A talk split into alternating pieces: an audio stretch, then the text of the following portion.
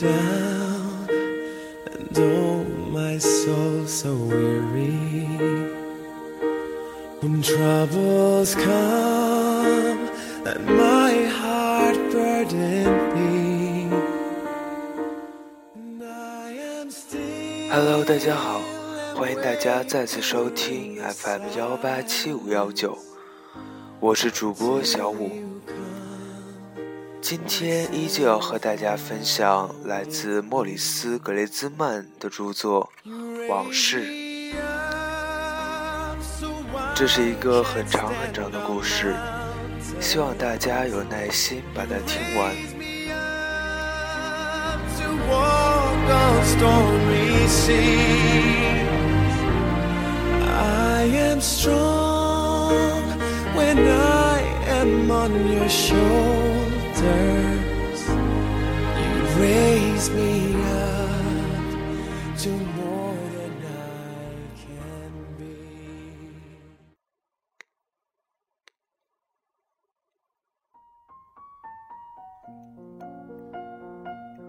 往事，Chapter Two。曾经有一次，我彻夜未眠，只等着我的父母前来接我。他们没有来，他们暂时还没有来。不过没关系的。没有人会在深更半夜从村子里出发，经过狭窄的石头路上山。除了鲁德威克神父，他说上帝会给他和他的马匹指路。爸爸妈妈从来就不是很虔诚，所以他们大概也不会冒这个险。天亮的时候，他们应该就过来了。我现在担心的只是，在三年零八个月之后，他们是否还会认出我？你知道那种情况，就是每次当你新剪了个头，或者新长出了一颗牙齿，你的父母总是没完没了的开玩笑说：“你看起来就好像是街上修鞋匠家的小子。”好吧。我现在可不只是这一丁点儿变化。当我刚刚到这里来的时候，我胖乎乎的，个子不高，圆脸上带着几粒雀斑，嘴里还有两颗豁牙。可现在我几乎长高了一倍，戴着眼镜，我所有的牙齿也都长齐了。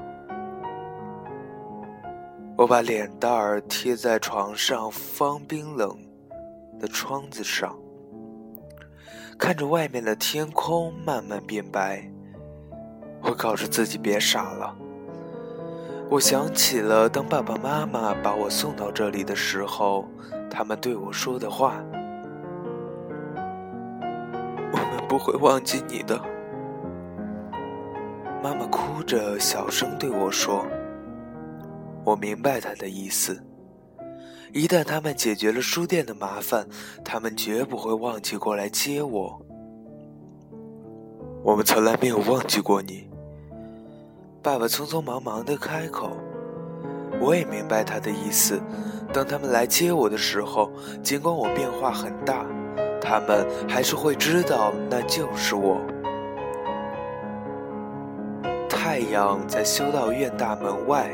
偷偷露出了脸。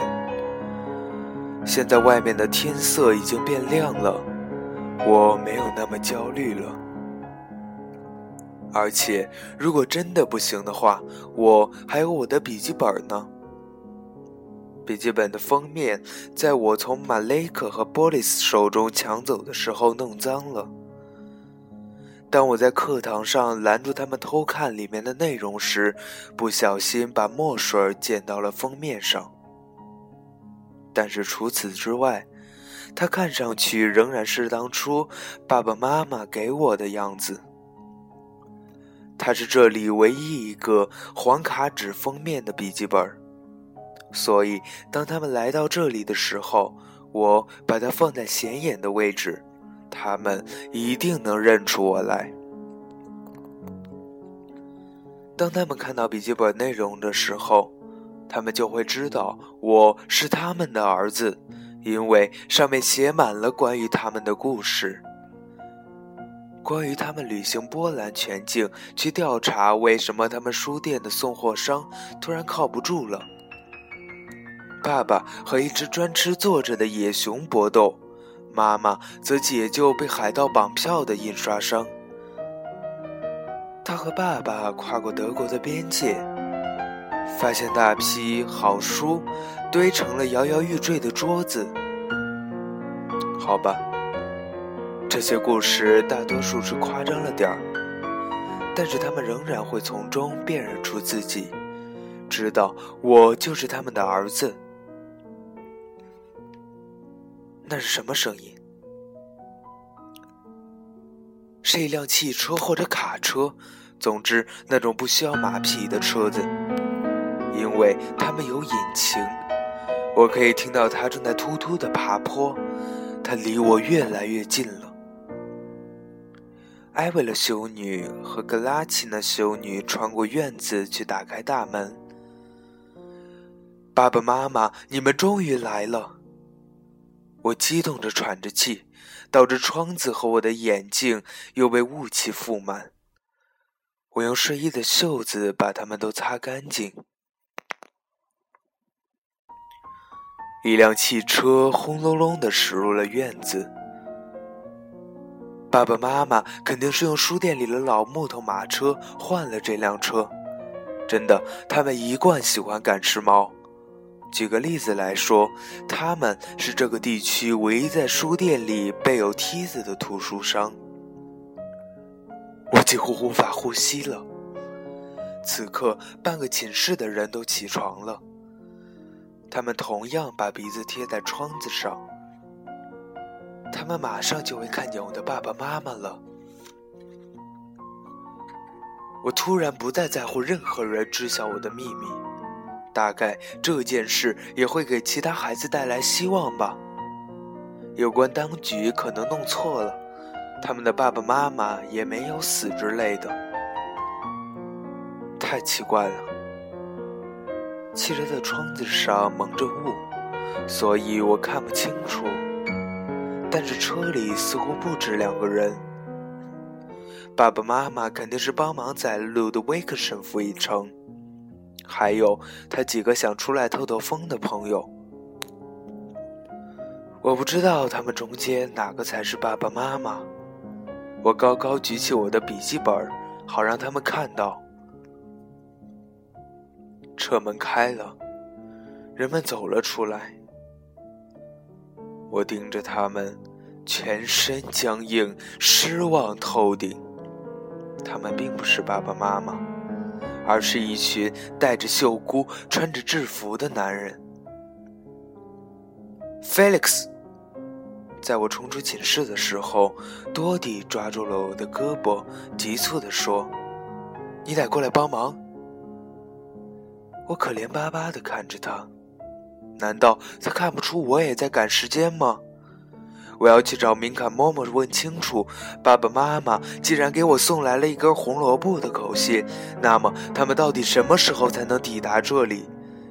以防万一，我随身携带着那根红萝卜，以便提醒明卡嬷嬷。是杰奎尔，多迪说，他躲到厕所里面去了。我叹了口气。杰奎尔刚来了两个星期，他仍然恐惧陌生人。告诉他这没有什么可担心的，我对多迪说。车里的人大概只是天主教会的高层官员什么的，他们大概只是来检查是否我们所有的父母都死了。他们很快就会走的。我装作无所谓的样子，耸了耸肩膀，不让对方发现，其实我内心深处对这些官员是多么的紧张。我极度希望明卡嬷嬷还记得当初那个我父母编造的故事。他们已经在一个农场事故中悲剧的死掉了。这块不是躲车里的人。多莉说：“他躲的是那帮捣，他躲的是那帮捣蛋鬼。”多迪做了个手势，顺着他手指的方向，我看到 Malik、Talik、阿多克和 Bolis 正一窝蜂地钻进了寝室厕所。快来，多迪说：“我们得去救他。”多迪说的没错，我们可不能把杰奎尔留给那帮捣蛋鬼。自从他到这里的那一天，马雷克和其他人就一直欺负他。三年零八个月以来，他们好不容易才找到一个新来的家伙当撒气筒。自从我以后，多迪一把推开厕所门，我们冲了进去。马雷克、泰利克、阿多克和波利斯正强迫杰奎尔跪在地上。杰奎尔在对他们求饶，他的声音听起来带点回声。因为他的脑袋一半被按进了厕所坑里。别装了，泰利克对杰奎尔说：“根本就不疼。”泰利克错了，会疼的。当三年零八个月之前他们对我这样做时，我很疼。把你的脑脑袋按进厕所坑里总是会疼的。等一下。我大喊：“那帮捣蛋鬼转头看着我。”我知道我下面说的话也许能够救出杰奎尔，或者完全不管用。我拼命思考着有什么好点子。一匹马压死了他的父母，我说。现在新来的孩子也在盯着我。我紧紧抓住我的笔记本儿。任凭我的想象信口开河。一匹用来耕地的大马，我继续说。他在泥地里犯了心脏病，然后倒在了他父母身上。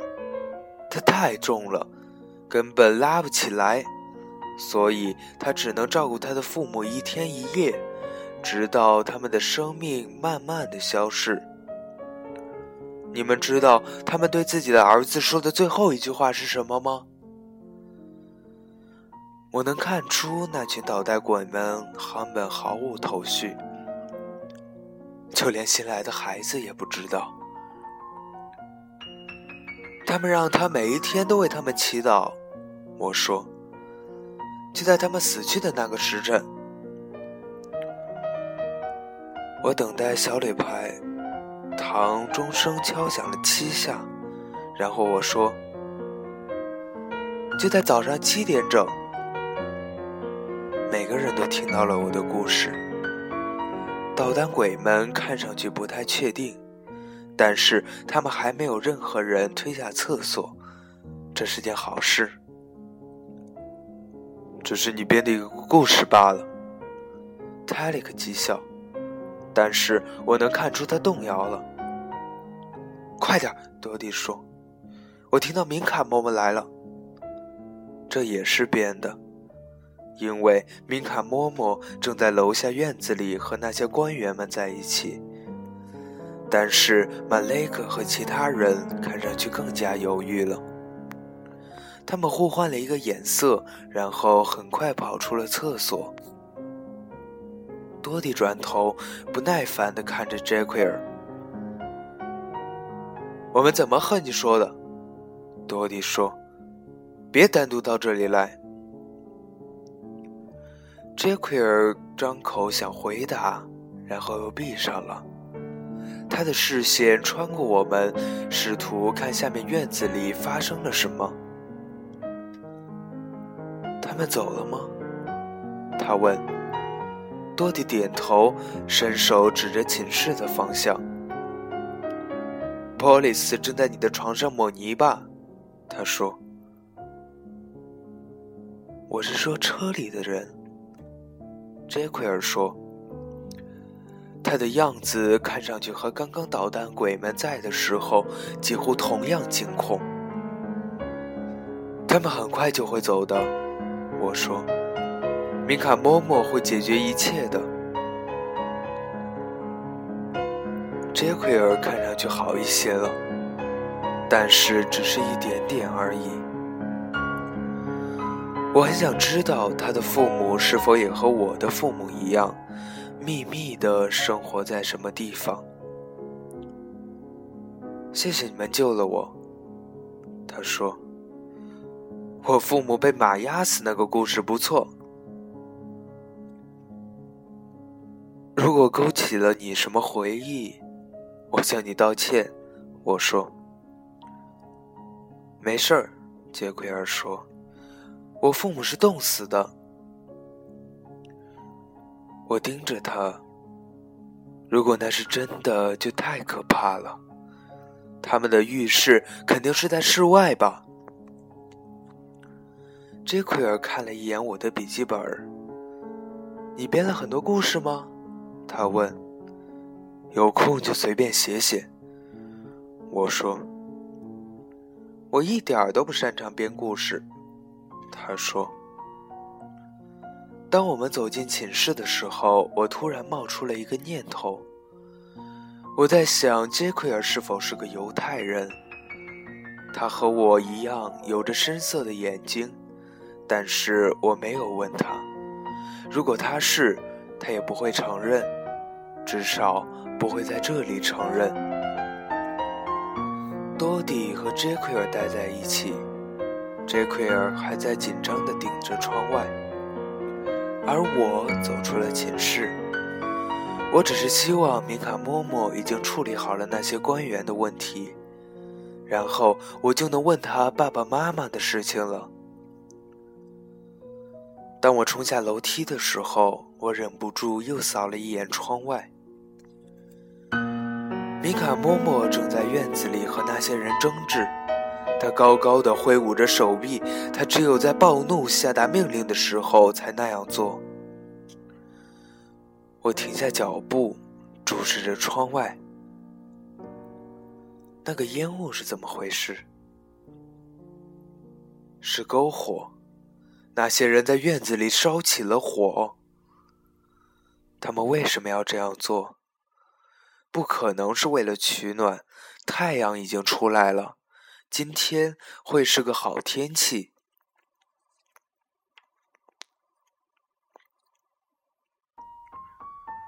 我知道米卡嬷嬷为什么发怒。那些烟雾已经飘进了小礼拜堂、教室和女生寝室里。哦不，我刚刚注意到那些人在烧什么，这太可怕了。如果爸爸妈妈看到这幅景象，他们一定会哭的。所有的修女们都聚集在这里，在院子里。一些人把脸埋进了手心儿，我感觉非常悲哀。那些人正在焚烧书籍。